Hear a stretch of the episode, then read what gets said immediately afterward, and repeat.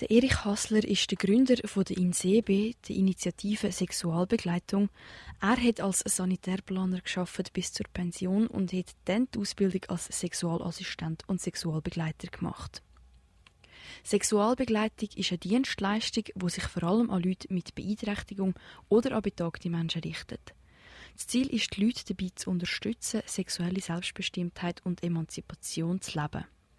Wie das es zur Insee gekommen ist, wie die gemeinsame bezahlte Zeit von der Begegnung aussieht, warum der Erich nicht mit der Zunge küsst und was der Unterschied zu der herkömmlichen Prostitution ist, das hörst du jetzt im Gesprächsstoff. Können wir heute auch nur ein bisschen reden? Zwei Leute vis-à-vis, das gibt Gesprächsstoff. Journalist dann berichtet, was ist. Und am Schluss äh, ist bei ihnen klar, gewesen, dass das so ist. Genau. Radio Dreifach, Gesprächsstoff.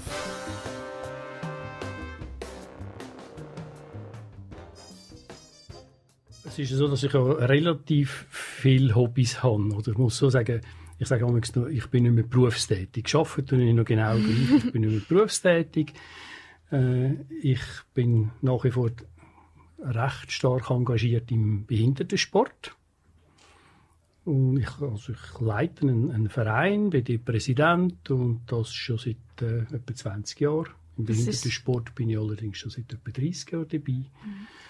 Und das andere ist natürlich das Engagement äh, zum Thema Sexualbegleitung mit der unserer Organisation INSEBE, Initiative Sexualbegleitung, äh, die ich äh, seit etwa sechs, sieben Jahren führe. Da mache ich einfach recht häufig Öffentlichkeitsarbeit. Und wie bist du auf die Insee gekommen? Also so, dass äh, 2005 ist eine Ausschreibung von der Proim Firmis. Da haben sie äh, in der Sonntagszeitung haben sie, äh, äh, Leute gesucht, und zwar Berührerinnen. Ausbildung für Berührerinnen. Sex gegen Geld ist die Überschrift. Äh, ich habe das gesehen in der Sonntagszeitung, respektive meine Frau jetzt zuerst gesehen und hat dann so das, ähm, ja, zu mir gesagt, das wäre doch vielleicht auch noch etwas für dich, mit all deinen Vorkenntnissen, die du hast und mit dem, was du machst. Ja, da habe ich das äh, gelesen, habe mich beworben, haben sich ja ganz, ganz viele Leute beworben. Also es sind, wie ich weiß, gegen die 300 Leute gewesen, die dort sich beworben haben für die Ausbildung. Dummerweise ist es ja dann nicht zur Ausbildung von der Prime Firmis. Äh, es ist so gewesen, dass sie sich zurückgezogen haben, weil sie gesagt haben, äh, sie haben Spendenrückgänge wegen dem, weil die Leute, die Geld spenden, halt sagen, ja, wir wollen mit unserem Spendegeld nicht Prostitution unterstützen oder Leute ausbilden zur Prostitution. Ob es tatsächlich der definitive Grund war, kann ich nicht sagen. Ich bin da schon im Behindertensport tätig und ich weiß, dass wir auch im Verein recht häufig Spendenrückgänge hatten in diesem Jahr, weil sind halt einfach weltweit Sachen passiert, wo man eh gespendet hat, wie zum Beispiel der Tsunami. Und äh, ja, letztendlich haben sie sich verabschiedet. Für mich ein bisschen unschön, weil wir haben es via, äh, via Medien erfahren, dass die Ausbildung nicht stattfindet tut. Und zum Glück ist dann die äh, Frau Dr. Aya Zemp eingesprungen. Sie hat äh, FABS gegründet, Fachstelle für Behinderung und Sexualität. Und hat dann die Ausbildung angeboten. Allerdings, also sie war nicht Ausbildnerin, es war äh, Frau Nina de Vries. Nina de Vries kommt man eigentlich auch nicht an vorbei, wenn man sich mit dem Thema auseinandersetzt. Sie ist eine Holländerin, die in, in Deutschland lebt, in Berlin. Sie hat die Ausbildung äh, gemacht und ich muss sagen, es war eine sehr gute Ausbildung gewesen, mit ganz viel Selbsterfahrungsstrukturen. Äh, es war so, gewesen, dass für mich jetzt ein Punkt gefehlt hat in dieser Ausbildung und das ist der direkte Kontakt mit behinderten Leuten. Also kann man, es ist einfach sehr theoretisch in dem Sinn. Ja, nein, es hat natürlich schon praktisch, aber wir haben es einfach untereinander gemacht oder mit äh, Körperarbeiten, nicht mit behinderten Leuten zusammen. Und für, für Leute, die nie in Kontakt waren mit behinderten Leuten, äh, denke ich, ist das schwierig gewesen. Für mich ist es nicht ganz so schwierig gewesen, weil ich ja im Behindertensport tätig war. Also ich würde jetzt sagen, die Schwellenangst, die ist bei mir nicht mehr da gewesen. Und gleich hat es mich nicht ganz äh, zufriedengestellt. und bin dann äh, nach Deutschland noch schauen, was für Ausbildungen das gibt. Und da gibt es eine Organisation, die heißt ISBB, Institut selbstbestimmter Behinderter, wird von einem behinderten Mann geführt, also der querschnittgelähmt ist. Lothar Sandfort heißt er und habe mich dann dort noch beworben für eine, für eine weitere Ausbildung. Und die Ausbildung in Deutschland ist komplett anders gewesen. aber eben auch gut. Und zwar Learning by Doing. Es ist vielleicht dort ein bisschen, äh, die Selbsterfahrung ein bisschen zu kurz gekommen. Aber alles andere ist für mich schon gut gewesen, weil es sind immer ähm, Erotikwochenende gewesen, Freitag, Samstag, Sonntag, wo man mit, auch mit behinderten Leuten zusammen war, über, eben über zwei oder zweieinhalb Tage. Und so hat man den Kontakt viel besser bekommen. Und das ist für mich auch eine sehr wertvolle äh, Ausbildung so, so wertvoll für mich, dass ich dann auch noch eine weitere Ausbildung gemacht habe als Sexualberater. Ja, und seitdem bin ich, äh, bin ich mit dem Thema unterwegs, also seit 2005, also seit jetzt 15 Jahren. Es ist dann so, ich bin wirklich von, dem, von der Organisation in Deutschland eigentlich so fasziniert und begeistert, dass ich gefunden habe, das ISBB Trebel, wie es in Deutschland heißt, Trebel ist eine Ortschaft zwischen Berlin und Hamburg, jetzt ein ISBB Zürich daraus. Das habe ich dann auf Zürich genommen. Wir haben dort auch einen Lehrgang angeboten und einen Lehrgang für Sexualberatung, den der Lothar Handford gemacht hat. Dann aber so mit der Zeit habe ich gemerkt, dass unsere Philosophie ein bisschen auseinandergeht. So ein das Ziel ist eigentlich das Gleiche aber wie wir das Ziel erreichen, das ist für mich ein bisschen äh, bisschen anders gewesen. und dann haben wir uns einfach in dem, im, im, guten getrennt. Der hat gefunden, der Lothar Sandford und ich, wir haben beide gefunden, machen wir unser eigenes und dass wir aber, dass es kein, mit dem Namen nicht irgendeinen Durcheinander gibt, haben wir auch einen eigenen Namen und haben dann den Namen äh, Insebe äh, kreiert, eben die Initiative Sexualbegleitung. Ja. Und was ist denn das übergeordnete Ziel von der Insebe? Das übergeordnete Ziel ist natürlich schon äh, Sexualbegleitung für Menschen mit Behinderung und für Betagte. Seit, seit ein paar Jahren bieten wir das auch an für betagte Leute. Das Ziel ist grundsätzlich, dass wir, dass wir wollen, äh, behinderten Leuten, ob kognitiv behindert oder körperbehinderte Leute, die Möglichkeit geben, Erfahrungen zu sammeln in der Sexualität. Das heißt, ihre sexuelle Kompetenz auch zu fördern. Und darum ist es auch immer wichtig, dass wir reflektieren mit diesen Leuten. Das ist unser, unser Part. Und wie weit dass sie nachher natürlich äh, von dem wollen profitieren oder ja, muss ich immer sagen, sofern sie das möchten. Wenn sie möchten, dass man auch ganz klare Rückmeldungen gibt, dann machen wir das auch. Und zwar Rückmeldungen, die nicht immer ganz angenehm sind, weil wir haben natürlich sehr oft erleben, dass mit behinderten Leuten, körperbehinderte, kognitiv behinderte, also geistig behinderte, die suchen sich ja grundsätzlich eine Partnerschaft. Aber Partnerschaft vermitteln können wir nicht. Das machen wir nicht. Und ja, es ist schon die Suche nach, nach Nähe, nach, nach Partnerschaft und die geben mir eben auch Rückmeldungen. Ja, was, was, was möchte eine Frau, was möchte ein Mann? Das, was du jetzt gerade hast wollen, das ist vielleicht nicht unbedingt das, was jede Frau gerne möchte, weil man halt doch müssen, müssen sehen, dass ganz, ganz häufig Leute, behinderte Leute, nicht nur, aber dort vielleicht noch mehr mit Pornos aufklären tun. Und haben dann das Gefühl, das ist die Sexualität, die man lebt. Und das gibt Stress und ja, ist, da kommen viel auch Ängste über. Mhm. Kann, Kannst du das vielleicht an einem konkreten Beispiel noch ein bisschen ähm, veranschaulichen? Also, hast du vielleicht auch einen, konkreten Fall gehabt? Äh, also ich selber habe ihn nicht gehabt, aber in, wenn wir die äh, Erotik-Workshops machen, das ist, also man trifft sich am Freitagabend, äh, ist am Samstag zusammen. Samstagabend ist meistens Zeit für Dates und am Sonntagmorgen sitzen wieder alle zusammen, also Sexualbegleiterinnen und, und, und behinderte Leute. Und wir reden über die Themen, was, oder was einfach gerade so in der letzten Zeit äh, vorgefallen ist. Aber immer, muss ich sagen, wir reden mit behinderten Leuten und nicht über behinderte Leute. Also die Leute sind immer dabei. Gewesen. Und so ein, ein klassisches Beispiel ist eben tatsächlich ist so ein, ein jüngerer Mann mit äh, Trisomie 21 äh, ist äh, dabei gewesen, das Käppchen so verkehrt. Na, du bist aber eine ganz eine geile Katze, hat er so oh. zu, zu, zu dieser zu dieser Frau gesagt, äh, zu dieser Sexualbegleiterin, wo er eben äh, den Tag vorher zusammen war. Und dann hat sie zu ihm gesagt, du, das, was du hast wollen, das ist Scheiße. Das ist nicht das, was die Frau will. Wenn du eine Partnerin möchtest, dann äh, musst du irgendetwas verändern. Dann haben wir uns noch gewundert, woher dass er dann auch das Auftreten hat. Also, also eben das Machohafte so. Und ganz klar, also er ist vor sie hergestanden, gerade mal schnell die Hosen aufgemacht und hat dann gemeint, ja, sie lange dann gerade her und äh, in dem Sinn. Dann haben wir uns gewundert und haben dann auch gefragt, woher dass er dann die, die Erfahrungen hat. Und tatsächlich war es dann eben so, gewesen, dass er gesagt hat, ja, er darf ab und zu mit seinem Bruder ins Bordell, ins Puff.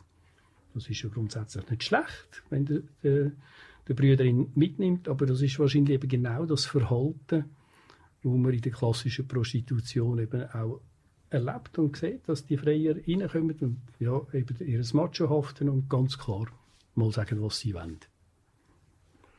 Wer zahlt, befiehlt. In dem Sinne so. Mhm.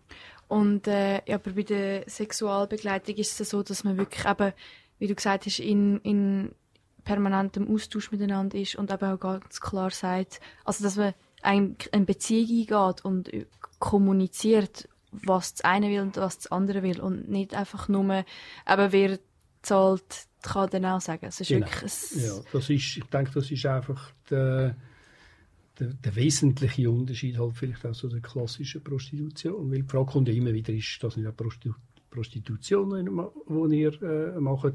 Da muss ich sagen, doch, es ist, weil wir kommen Geld über für, äh, für eine erotische Dienstleistung. Allerdings muss ich sagen, haben wir ein anderes Ziel oder einen anderen Hintergrund. Also, wir verkaufen keine Illusionen. Und bei uns in der Sexualbegleitung kannst du nicht einen sexuellen Akt kaufen. In der, in der klassischen Prostitution, das kostet so viel, das kostet so viel, das kostet so viel. Wir, wir verkaufen Zeit der Begegnung. Das ist eine Stunde, die irgend um die 150 Franken kostet. Und was in dieser Stunde miteinander, was man unternimmt miteinander, das ist eine Absprache zwischen der Sexualbegleiterin oder Sexualbegleiter mit dem Klienten. Aber ich stelle mir das irgendwie noch recht schwierig vor, in, innerhalb von einer Stunde so eine, ähm, so eine Beziehung aufzubauen, dass man so, also das, sicher, das kommt sicher sehr auf den Typ Mensch drauf an, aber wenn ich jetzt sage ich äh, eben eine Stunde Zeit kaufe und bis man dann überhaupt ein bisschen rausgespürt, was man will, ist eine Stunde nicht ein bisschen wenig? Ja, das mag sein. Wir bieten auch äh, sogenannte Doppeldates an, also für zwei Stunden. Vielleicht noch der Vorgang. Wie, wie, wie, wie kommt man zu der Sexualbegleitung? Also es ist ja so, dass wir ganz häufig Anfragen bekommen, entweder von, direkt von behinderten Leuten, das sind dann halt körperbehinderte Leute, und wenn es kognitiv, also geistig behinderte Leute sind, dann ist das oft von einem Familienangehörigen oder von einer Einrichtung wo, äh, wo anfragen. Und dann ist es so, dass wir immer, immer zuerst äh, für ein Erstgespräch vorbeigehen. Also ich fahre irgendwo von Zürich auf Basel, habe ein Gespräch mit dieser Person und wenn die Person, die ratsuchende Person, sage ich jetzt da, wenn die ratsuchende Person möchte, dass noch eine Betreuerperson dabei ist, ist das okay. Ich mache es aber nie nur mit der Betreuerperson. Also die ratsuchende Person ist immer dabei. Aber dass man nicht über genau, die nicht, nicht Person über mit Beeinträchtigung redet. Ja. Ja, ich frage dann auch manchmal, vielleicht, wenn, das ist dann in, in einem zweiten Schritt, wenn es Date ist, wenn, wenn, wenn jemand möchte wissen, wie ist es gegangen, dann frage ich immer zuerst, darf ich etwas erzählen oder nicht? Also eben, es gibt ein Erstgespräch und in dem Erstgespräch ja, schaut man halt schon mal, ist man einander sympathisch, stimmt und, äh, und die Gegenüber gegenüber sitzende Person sagt, was sie gerne möchte und äh, ich sage, ob das in meinem Angebot ist, ob das für mich auch stimmig ist. Äh, und erst dann macht man eigentlich ein Datum aus für eine erste Begegnung.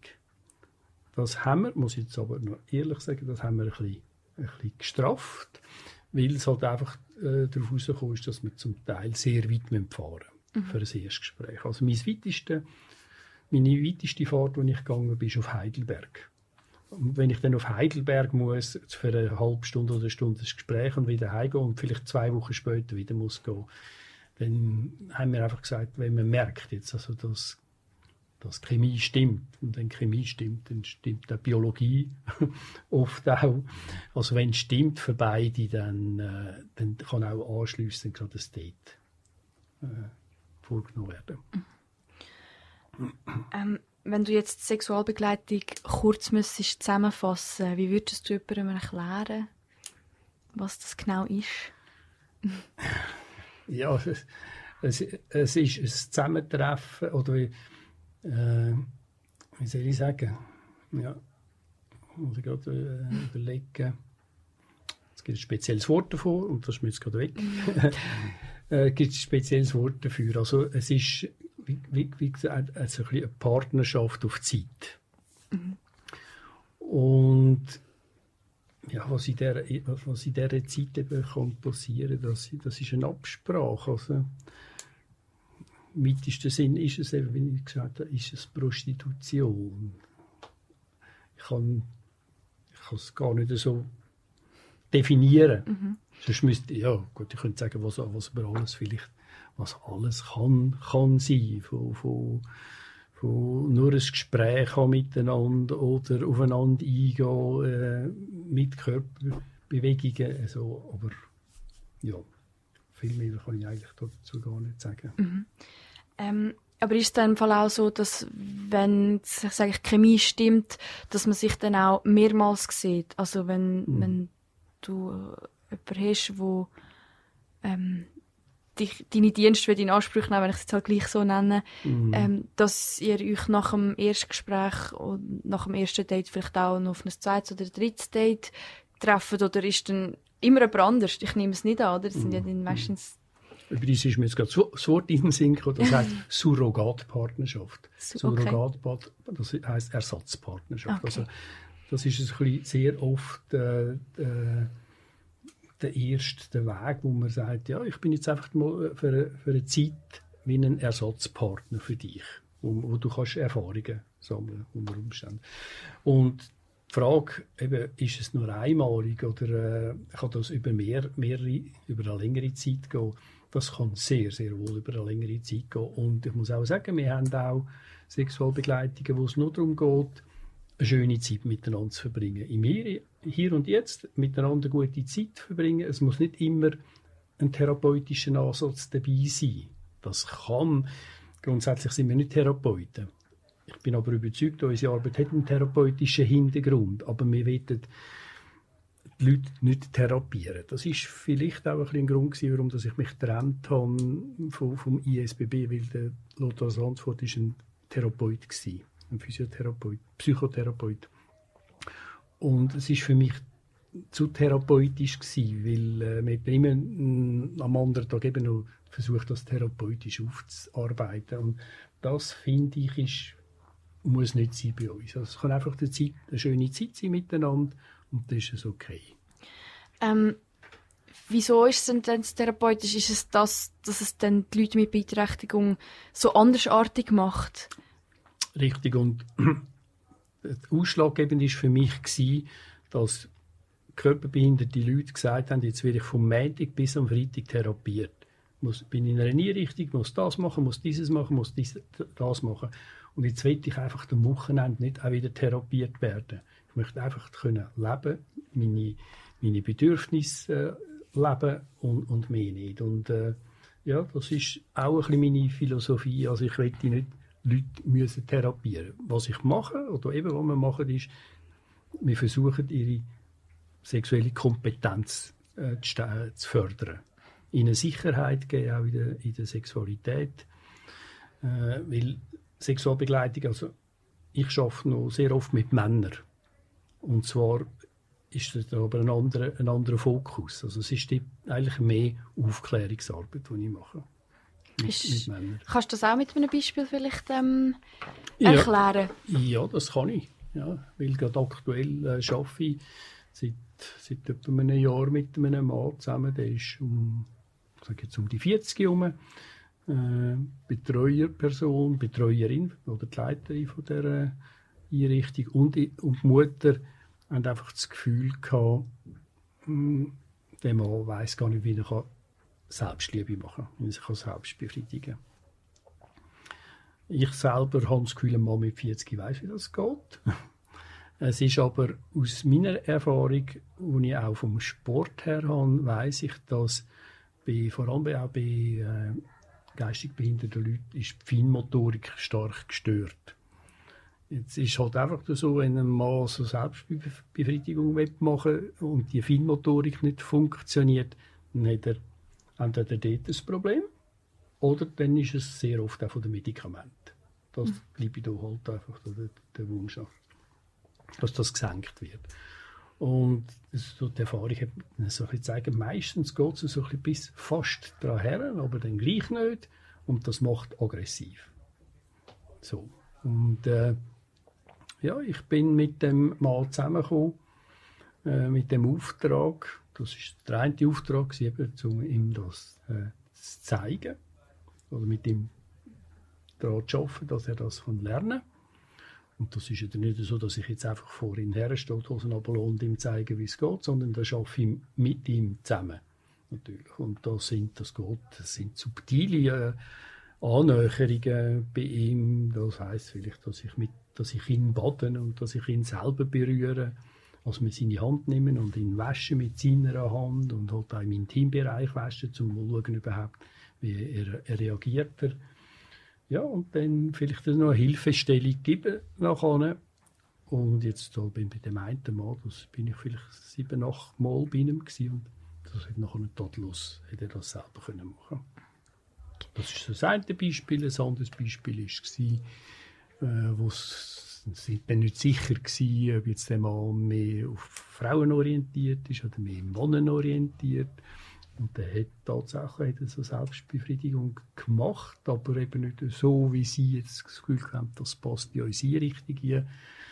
Äh, bin dann auch ein bisschen verschrocken, als wir das gesagt haben, das passt nicht in unsere Richtung, aber sie haben es mir dann auch erklärt. Dann machten das halt einfach, das haben so grosse Sitzküsse im Aufenthaltsraum und dann liegt er auf das Sitzküsse und tut sich so befriedigen, das ist natürlich, das geht nicht, das ist logisch, also aus hygienischen Gründen nicht und das ist nicht. Und ich habe mit ihm, mit ihm das ab, abgeklärt. Wir haben miteinander darüber geredet, äh, warum das, das so ist. Und äh, dort hat dann nachher eine Betreuerin auch wissen, ja, wie ist das Gespräch jetzt gegangen? Und dann habe ich gefragt, ja, ist okay, wenn wir, wenn wir das reden, darüber reden. Und äh, er war dann auch einverstanden. Gewesen. Ich habe ihr das erklärt, weil er Warum das er es auf dem Küssen gemacht hat, hat er nur gesagt, weil es andere gruset ihn dann ein bisschen. Wenn, wenn, wenn etwas kommt und es über die Finger geht, das gruset ihn. Darum macht er das auf dem Küssen, wo, wo man nichts muss berühren muss. Dann habe ich wirklich mal sagen, die, die Betreuerin hat super gut reagiert. Er hat gesagt, das ist doch kein Problem. Dann sage ich jetzt Hans, Hans, wir gehen am Samstag auf Zürich, gehen ein grosses Tuch kaufen und dann legen wir das Tuch drauf und dann dir es aus Küsse ins Zimmer und dann ist doch das erledigt. Gemacht, getan und es ist nachher nicht gut gegangen.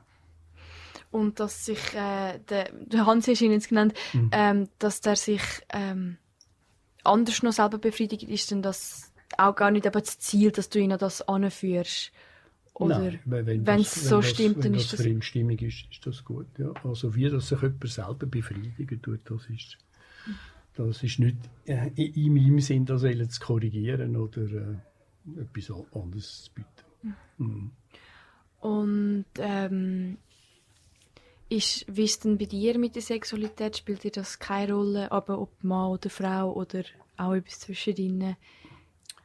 Ja, das, das kommt natürlich ganz auf den Wunsch drauf an. Äh, also wenn irgendein Mann irgend, so harten Sex will oder äh, penetriert wird werden von hinten oder irgend so etwas, das, das ist nicht in meinem Angebot. Nein, das, also ich mache wirklich praktisch ausschließlich äh, ja, so Aufklärungssachen etc.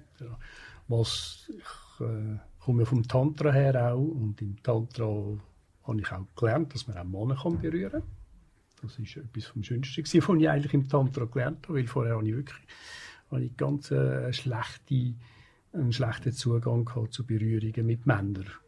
Also ich nicht mal können eigentlich einen Mann umarmen. Also, mhm. Und dort muss ich sagen, ist das für mich überhaupt kein Problem. Also irgendeine so eine, eine sinnlich erotische Massage ist absolut möglich mit einem Mann. Aber halt einfach nicht mehr.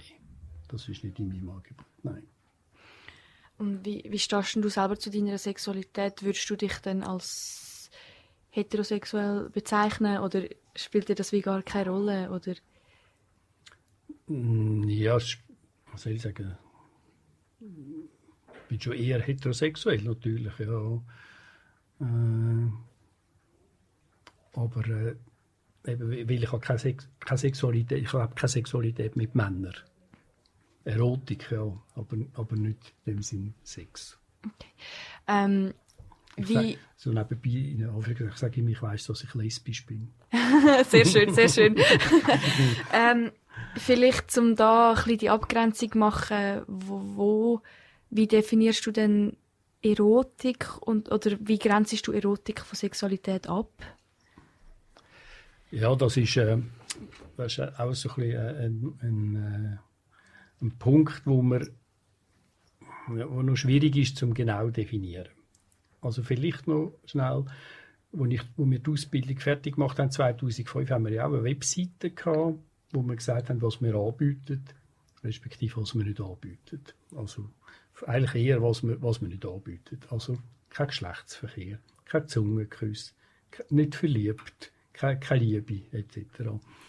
Und ich komme immer wieder auf das zurück wegen dem Geschlechtsverkehr. Das ist ja so ein, ein, ein riesiges Thema, wo, wo halt immer wieder spannend ist, wird das angeboten, wird das nicht angeboten.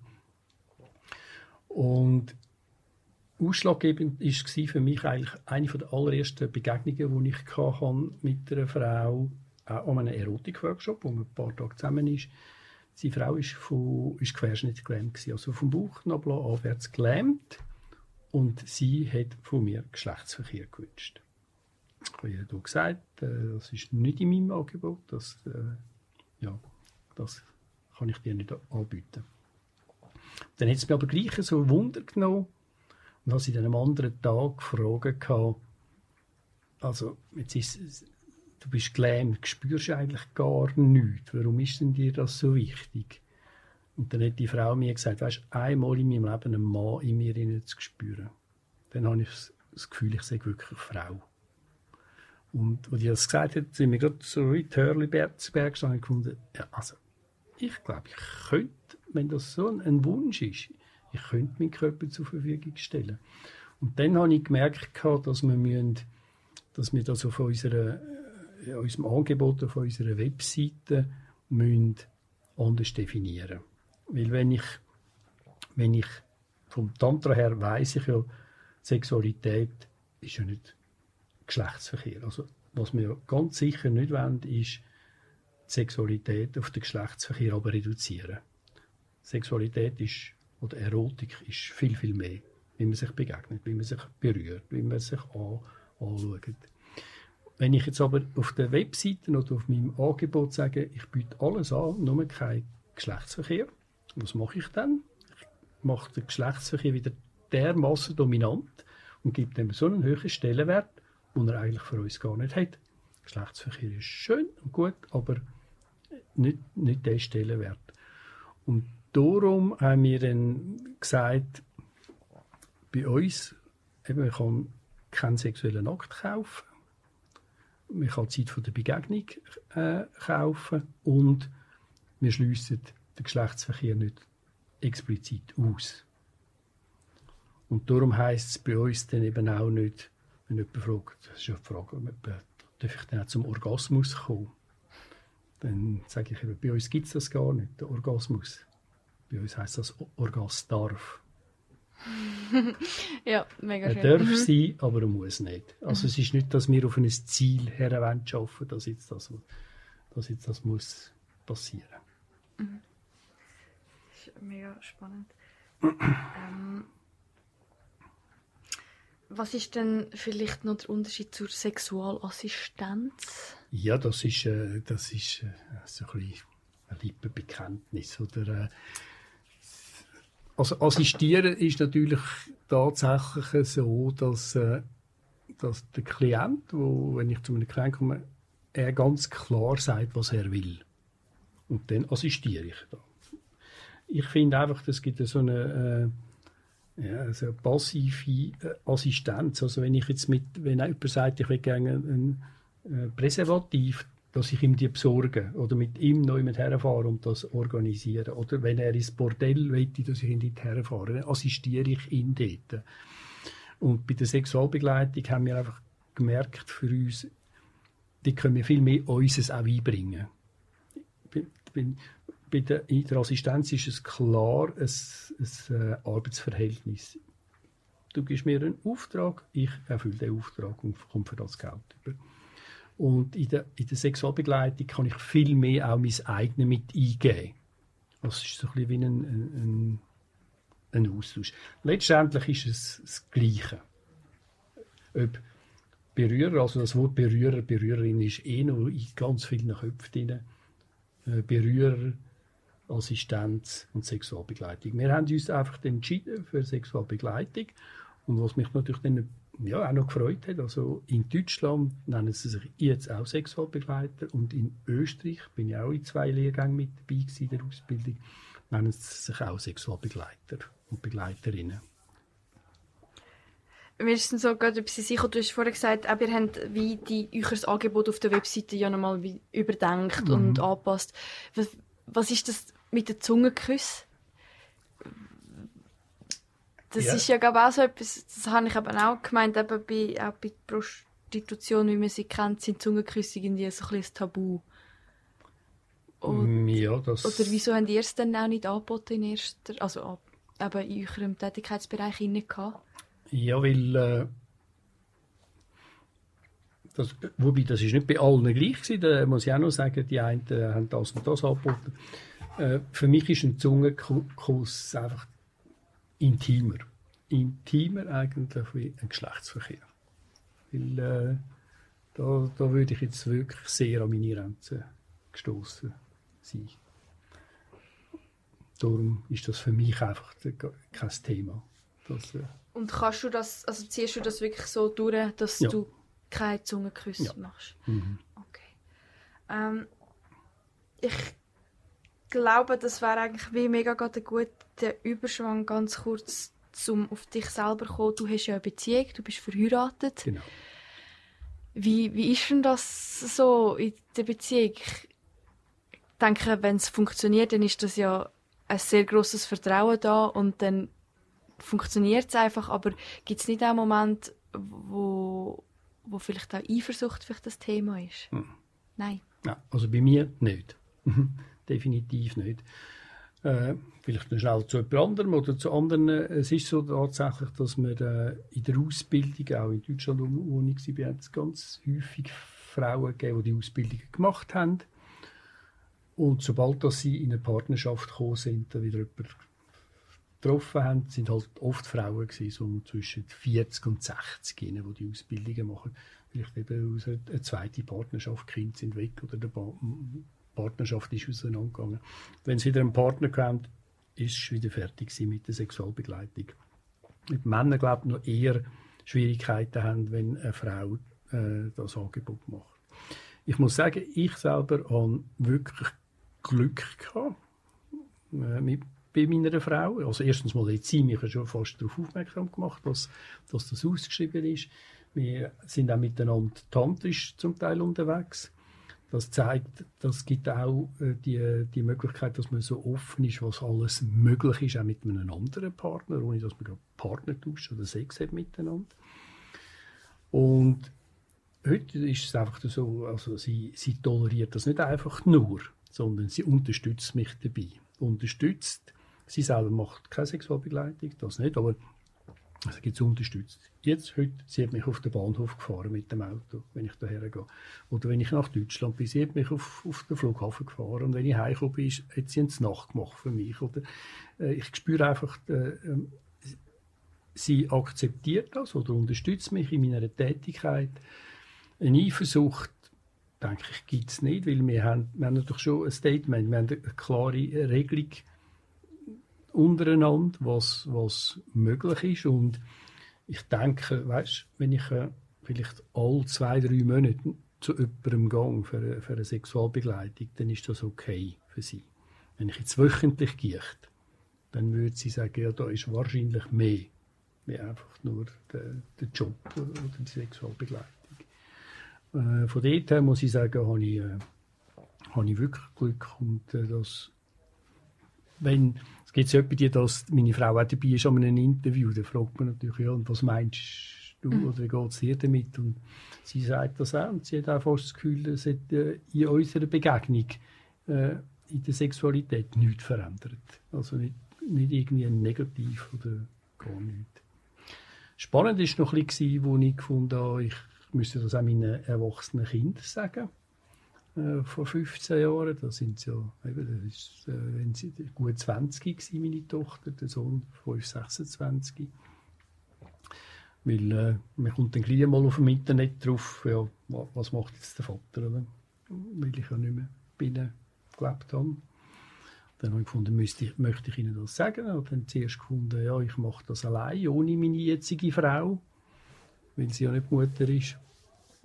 Und habe dann auf einmal das Gefühl, ja, vielleicht ist es gleich nicht ganz fair der Tochter gegenüber, vor allem, wenn ich so, so denke.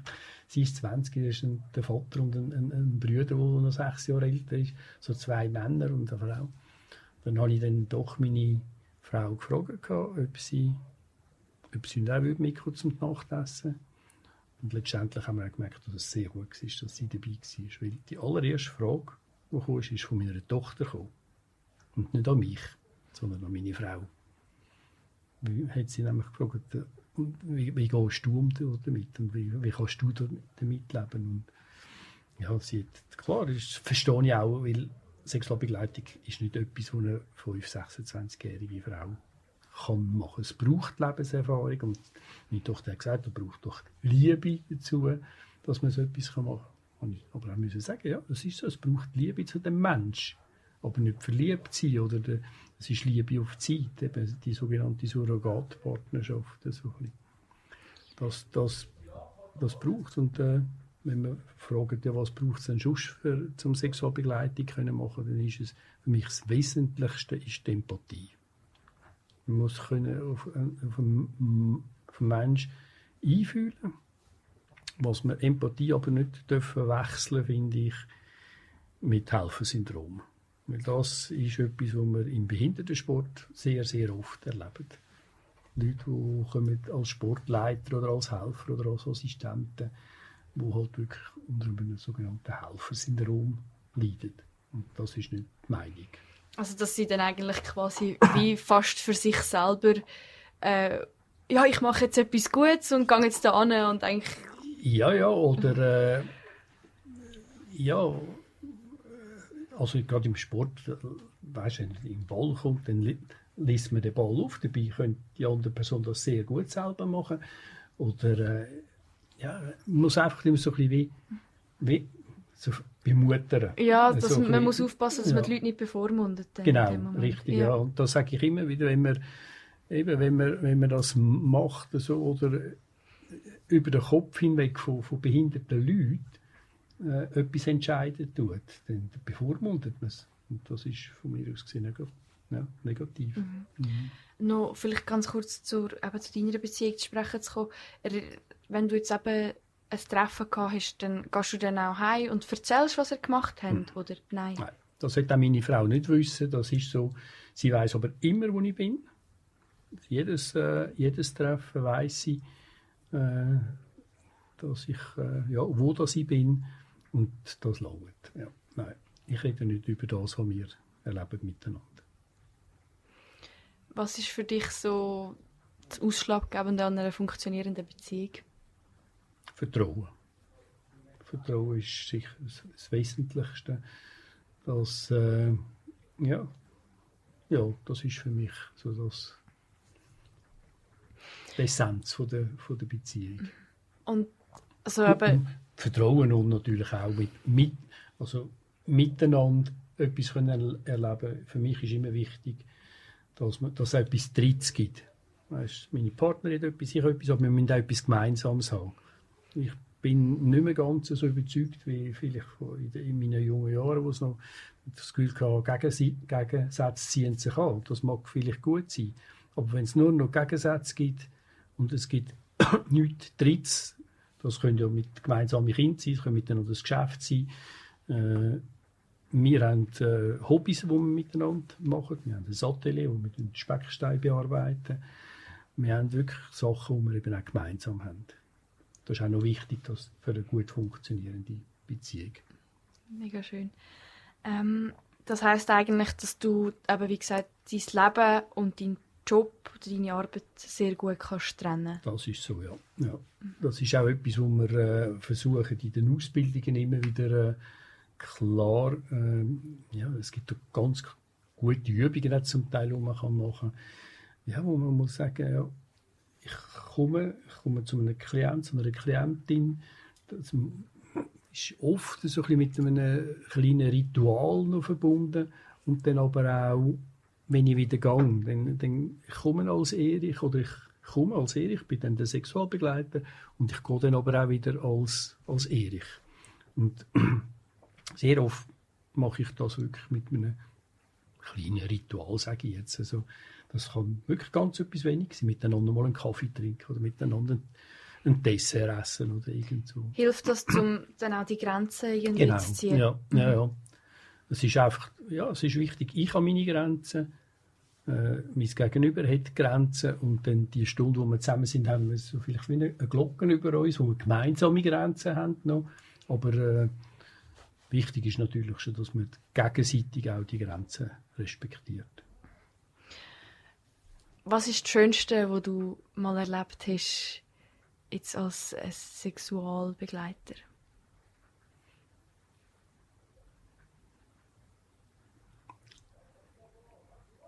Das ist aber schwierig, zum, zum gerade so spontan zu sagen. Weil ich habe viele schöne Sachen erlebt. Oder vielleicht, was ist das Schönste am Beruf? Vielleicht zuerst noch, so als Gesamte. Oder Tätigkeit, Oder Tätigkeit. Sexualbegleitung. Ja. Ich denke einfach, die, die Offenheit mit, mit, mit behinderten Leuten können zu arbeiten, also vor allem auch mit, wir arbeiten recht häufig mit kognitiv, mit geistig behinderten Leuten. Und es ist manchmal noch schwierig zu, erklären, weil ich nicht einfach sagen Dankbarkeit. Das gehört mir etwa die, ja, sie sind dankbar oder sind ich bin etwa 50 Mal in Deutschland an einem Erotik-Workshop und von, von, der Schweiz, also auf, auf, Ham, auf, Hamburg geflogen mit dem Zug dorthin ich habe oft am Sonntag, also so, nachher also gedacht, ja, warum machst du das überhaupt? Also finanziell ist es nicht interessant, überhaupt nicht, im Gegenteil, es hat mich immer etwas gekostet. Und immer äh, am, am Sonntagnachmittag, wenn wir uns verabschiedet haben, kann ich mir sagen, und ich weiß, warum ich das mache. Einfach die, in, der, in dieser Schlussrunde, in dem Gespräch am Schluss, wo wir, äh, ja, wo, wo wir die Behinderten eben auch erzählt haben, was sie erlebt haben und wie sie es erlebt haben und wie, wie es ihnen gut geht damit, ist es mir auf auch gut gegangen damit. Und das ist so ein bisschen ja, ich glaube, das ist schon der, der Hauptpunkt. Eben auch gesehen, dass, dass ich jemandem etwas Gutes kann tun kann. Das ist sehr erfüllend in dem Moment. Ja, ist es ja. Das ist so. Ja. Noch schon zum Workshop. Ähm, wie, viel, wie, wie muss ich mir die, wie viele Leute sind denn da so dabei? Also jetzt haben wir die Workshops nicht mehr, weil wir das in der Schweiz so nicht können durchführen. In Deutschland war es einfach optimal, gewesen, weil es ein Gästehaus war. Äh, es war 100% barrierefrei, gewesen, also äh, rollstuhlgängig. Es sind, ich würde jetzt sagen, so etwa acht, acht, ja, acht bis zehn behinderte Leute. Gewesen. Es hat immer so, ein Wochenende war mit körperbehinderten Leuten und das andere mit geistig behinderten Leuten. Und Sexualbegleiter sind es vielleicht drei oder vier gewesen, jeweils. Ja. Es war so, dass man sich am Freitagnachmittag getroffen hat. Dann hat es zu Abend äh, sogenanntes erotisches Nachtessen gegeben. Das Erotischste am Nachtessen war, dass man von Hand gegessen mit den Fingern gegessen Okay, speziell, ja. Ja, genau. Und dann hat man vielleicht noch ein bisschen einen Film geschaut oder hat, äh, erotische Geschichten erzählt. Eben, es war immer ein bisschen verschieden, ob das natürlich äh, geistig behinderte Leute sind oder körperbehinderte. Äh, am Samstag äh, ist es so, gewesen, dass die behinderten Leute, die Gäste mit dem, mit dem Lothar zusammen den, den Morgen verbracht haben, etwa zwei Stunden. Und das war dann eben das Therapeutische, gewesen, das Gespräch. Da sind Sexualbegleiter nicht dabei gewesen. Den Samstagnachmittag hat man immer einen, einen tantrischen Nachmittag angeboten, wo dann eben die Sexualbegleiter organisiert haben. Und der Abend ist, äh, Zeit für, äh, für Dates. Und am Sonntagmorgen sind wir alle zusammen nochmal zusammengesessen, haben nochmal so ein bisschen reflektiert. Und am Sonntag ist mir dann wieder heimgegangen, ja, am Nachmittag. Ja, das klingt, das klingt mega interessant. Ja, wir wollen, grundsätzlich wollen wir so etwas auch machen in der Schweiz, aber es ist halt einfach schwierig, weil erstens mal ein äh, wirklich äh, barrierefreies äh, Seminarhaus zu finden, ist nicht einfach. Und dann muss man es noch können zahlen. Das sind, ist eine Kostenfrage. Es gibt die Möglichkeit, dass man vielleicht in, in Notwil irgend so etwas würde machen. Die sind sicher gut eingerichtet. Es gibt aber halt auch Einrichtungen, die sagen, ja, es ist gut, dass es gibt, aber wir wollen es nicht bei uns machen. Äh, So. Also es ist äh, etwas, wo wir noch ein bisschen am Aufbauen sind. Was ist etwas vom Schwierigsten, was du mal erlebt hast? Oder etwas, ja. Ja, ich kann jetzt nicht sagen, dass, dass, dass ich gerade explizit etwas könnte, wo ich sage, das würde ich nie mehr erleben wollen, aber es ist so vielleicht dort, wenn es, um die Hygiene geht, dort ist etwas, wo, wo ich dann meine Mühe habe damit. Also wenn jemand ja, vom Geruch her oder äh, mit dem Essen, wenn man irgendeinen Löffel Essen eingibt, wenn die Hälfte wieder rauskommt und äh, umeinander speuzt und so. Das sind Sachen, wo ich für mich auch an Grenzen komme. Das sind die schwierigen Teile. Aber ich muss auch ehrlich sagen, das ist ganz, ganz selten. Und wie gehst du dann damit um? Du, ich denke, äh, also ich bin einmal eingeladen, eingeladen worden von einer Frau, die selber nicht hätte können essen aber sie hat dann so ein Böckchen und einen Teller und hat dann, äh, hat dann äh, so einen Schnabel an dem Teller gehabt und einfach mit dem Löffel hat sie das herführen genommen und dann hat sie das so gegessen. Und dummerweise hat sie mich in ein äh, Chinesen-Restaurant eingeladen, dummerweise, weil es eben dort Reis gegeben hat und die hat sich ständig verschluckt an dem Reis und hat dann gehustet, also brutal gehustet, sodass die Reismöckchen umeinander geflogen sind. Und dort habe ich auch sagen, du, ich erlaube mir jetzt, dir die Serviette vor das Maul herzuheben, wenn du so musst husten, oder? Und dann habe ich einfach für mich müssen sagen, ja, es ist ihre Behinderung. Ja, ich, ich kann nicht bei dem stehen und äh, bei vielen Sachen ist, sind das einfach so ein bisschen die, ja, wo man sich dann halt einfach wieder muss äh, bewusst sein, ja, das ist die Behinderung von dieser Person und das vielleicht kann sie nicht anders. Ich habe jetzt zum Beispiel noch, noch relativ Glück gehabt, dass ich nicht irgendwie Leute habe, die inkon starke Inkontinenz haben. Weil das wäre das schon so etwas, wo jetzt für mich so ein bisschen, wo ich auch an Grenzen kommt, ja. Ähm, kommen wir vielleicht noch so ein bisschen zu einem Vorteil zu sprechen.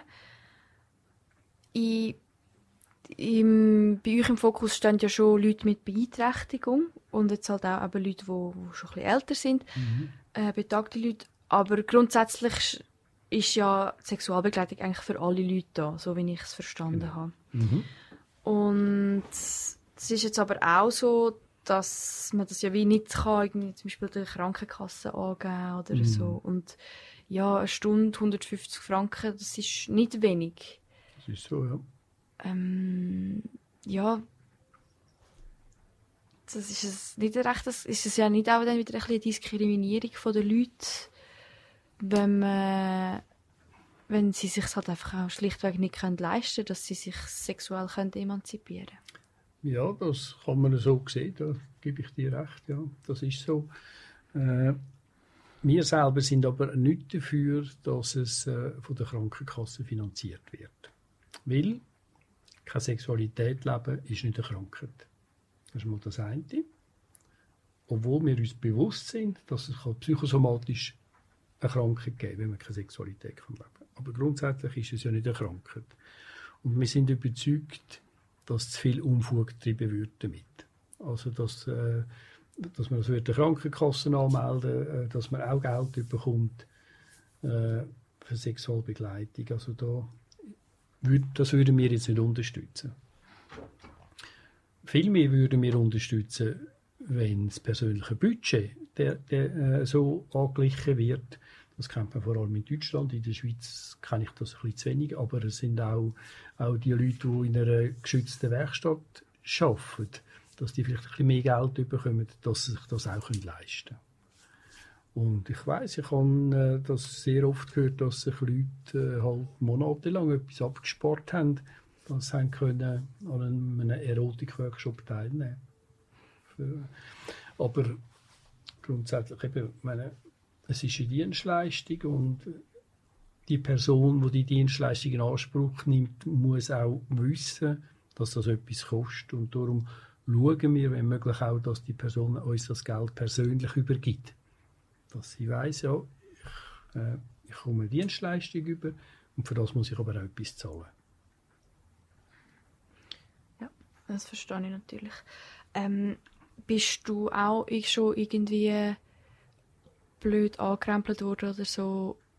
Und, oder hat über einen Spruch lackiert, so von, ja, du, du prostituierst dich ja, das ist ja... Mhm. Also, dass du Nein. abschätzig behandelt worden Nein. bist oder so. Mhm. Also, ich muss auch sagen, in der Gesellschaft ist ja grundsätzlich Sexualbegleitung recht gut etabliert. Von mir aus gesehen noch ein bisschen zu wenig in den Einrichtungen. Also, es dort noch, noch ein bisschen besser etabliert ist. Aber in der Gesellschaft, äh, wenn ich erzähle, was wir machen oder wo also unsere äh, Organisation Tätigkeit ist, dann ja, eigentlich fast immer heisst es, oh gut, gibt es das. Das ist wichtig. Ich persönlich könnte es nicht. Das ist auch okay. also, äh, aber gut, gut gibt es das. Und von dort her muss ich sagen, ist es nicht so ein Problem für mich ist es noch ein speziell gewesen, weil ich ja von der Baubranche komme und auch in der Baubranche geschafft habe, ist das natürlich äh, eher noch ein schwierig gewesen, ja, zum sagen, was man macht. Jetzt habe ich aber das halt das Glück gehabt, dass ich ja noch eine Ausbildung gemacht habe als Sexualberater. Und wenn ich, wenn ich dann gesagt habe, ich engagiere mich für Menschen mit Behinderung und ihre Sexualität, dann haben sie meistens gar nicht mehr wissen wollen. Das ist, das ist so. Und sonst in der Gesellschaft ist es ja noch ein, Phänomen auch. Das ist auch noch so etwas Lustiges. Äh, wenn du als Frau Sexualbegleitung anbietest, dann bist du sofort eine Prostituierte in der Gesellschaft. Wenn ich genau das Gleiche mache, sage ich, mache Sexualbegleitung, dann mache ich eine therapeutische Arbeit. In der, in der Sicht der Gesellschaft. Darum ist es das ist das eine, wo, wo wir jetzt als Männer vielleicht ein bisschen auf der besseren Seite sind. Es gibt aber auch einen Teil, wo wir auf der schlechteren Seite sind, wo wir eben auch sehen. Und zwar vor allem in Einrichtungen oder in Altenheimen. Da haben wir schon sehr oft jetzt auch, äh, wo man können gucken, referieren und uns vorstellen, haben wir das erlebt. Und speziell von Betreuern, von Männern, von Betreuern. Und zwar, wenn sie jetzt, wenn in einem Altersheim ein Mann ein Bewohner wird übergriffig durch Betreuerin betatschen oder äh, irgendwie äh, Mitbewohnerinnen. Dann sitzen wir zusammen, gibt es eine Teamsitzung, was machen wir?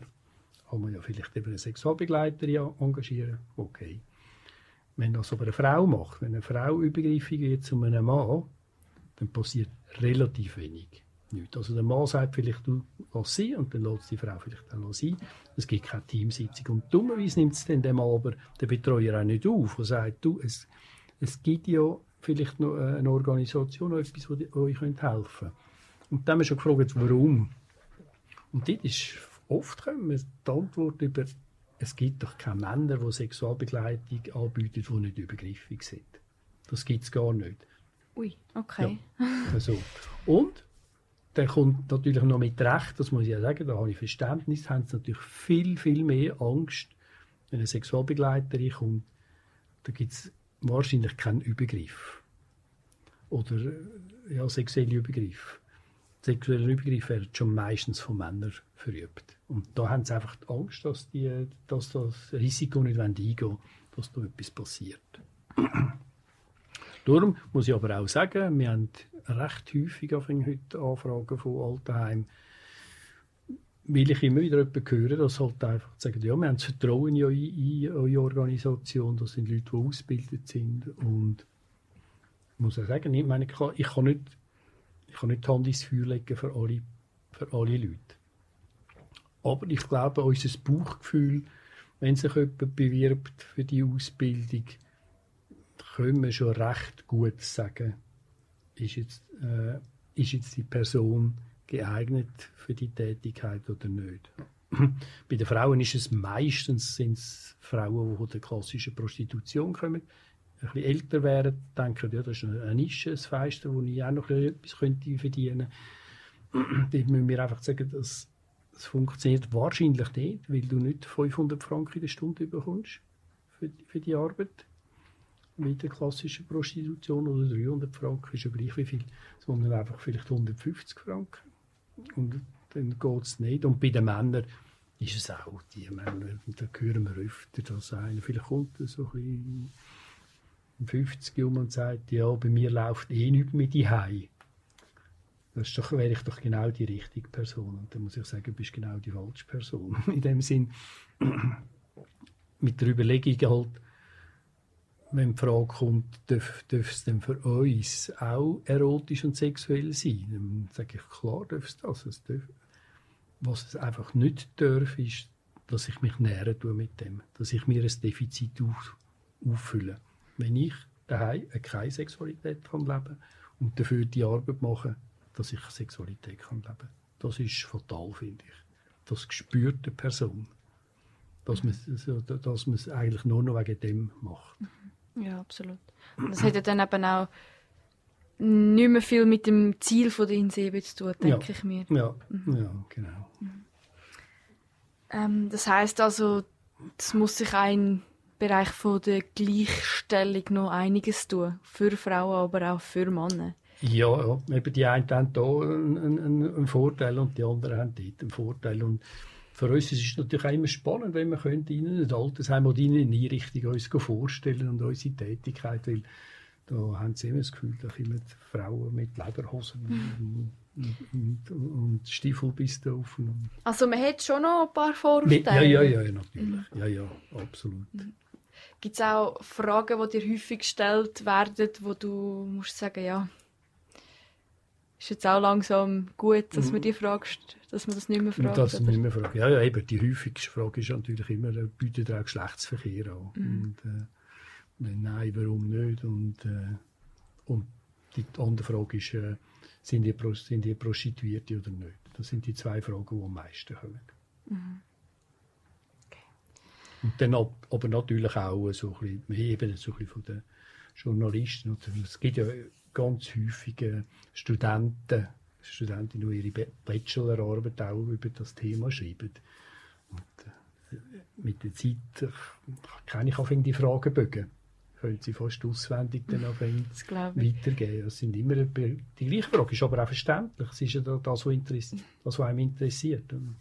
Ja, ich, also, also ich muss jetzt ehrlich sagen, als ich jetzt in meinem Freundeskreis oder Kollegenkreis äh, so ein bisschen erzählt habe, dass ich das Interview mache, so, was ist das? Also mhm. ich habe das Gefühl, es ist schon noch ein bisschen ähm, Nachholbedarf, man, dass die Leute noch ein bisschen mehr auf das Thema Sexualbegleitung äh, aufmerksam, aufmerksam gemacht werden. Ja, ja. ja, ja, das ist sicher so, vor allem natürlich bei Leuten, die wo nicht mit behinderten ja. oder betagten Leuten dazu haben. Und mhm.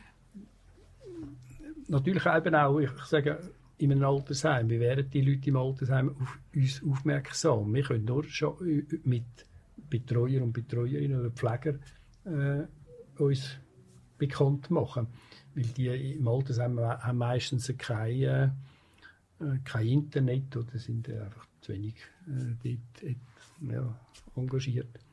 Aber ich habe gerade die letzte Woche äh, von, von einem Mann das Telefon bekommen, 89-Jährigen Und ganz, das älteste Mal, wo bei uns Sexualbegleitung angefordert hat, ist 102 Jahre alt gewesen.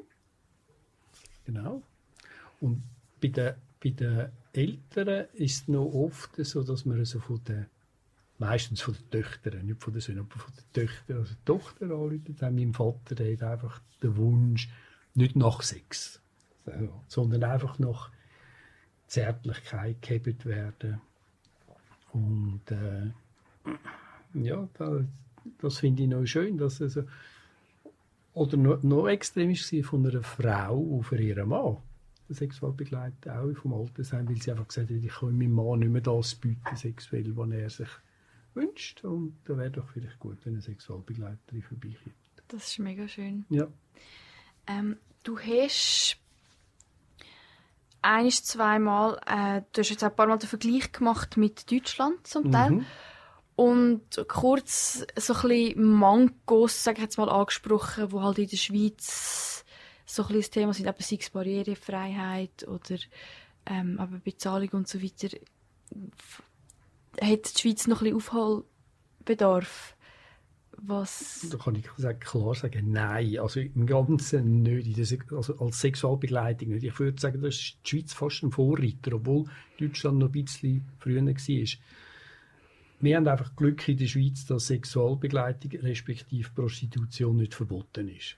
Das ist einmal ein, ein, ein grosser Vorteil. Deutschland hat jetzt seit gut einem Jahr wirklich ein gröberes Problem, weil nämlich Doris Schwarzer äh, äh, ihre Petition durchgebracht hat äh, äh,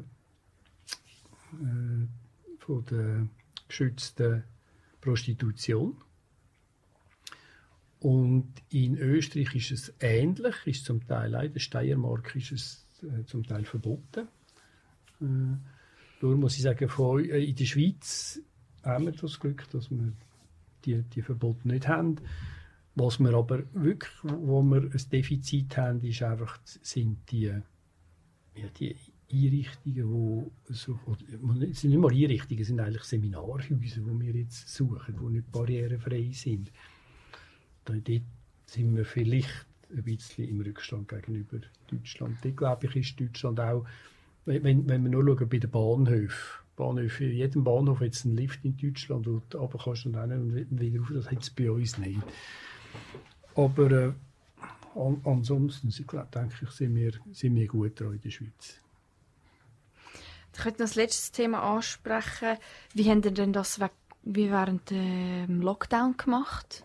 Ja, das war äh, sicher nicht einfach. Gewesen. Also, äh, wir haben sicher ein Schutzkonzept müssen machen weil aktuell haben wir jetzt wieder eine Ausbildung. Wir sind mit in einer Ausbildung, also wir haben die Ausbildung im Februar angefangen. Den ersten Block haben wir können machen. Den zweiten haben wir müssen äh, auf den Mai verschieben und vom Mai auf den noch später. Und jetzt jetzt haben wir, haben wir drei Blöcke können machen. Äh, Wobei, das ist dann praktisch alles fachtheoretische Sachen gewesen, also eben praktisch keine Körperarbeit. Äh, aber auch für das haben, haben wir müssen, und ich musste ein Schutzkonzept ausarbeiten, dass wir wieder äh, Unterricht können haben, Frontalunterricht und so. Äh, das Gleiche habe ich müssen für den Behindertensport machen, dass wir wieder haben wir auch vom, vom ganzen Frühling durch kein Sportangebot können machen Jetzt haben wir wieder angefangen. Also sicher, das äh, ist eine schwierige Zeit gewesen. Äh, vor allem halt auch von den Einrichtungen. Wir haben schon gar nicht in die Einrichtung dürfen, das ist das eine. Und behinderte Leute haben ja auch nicht, auch nicht raus dürfen. Die sind so ein bisschen wie, wie gefangen gewesen dort.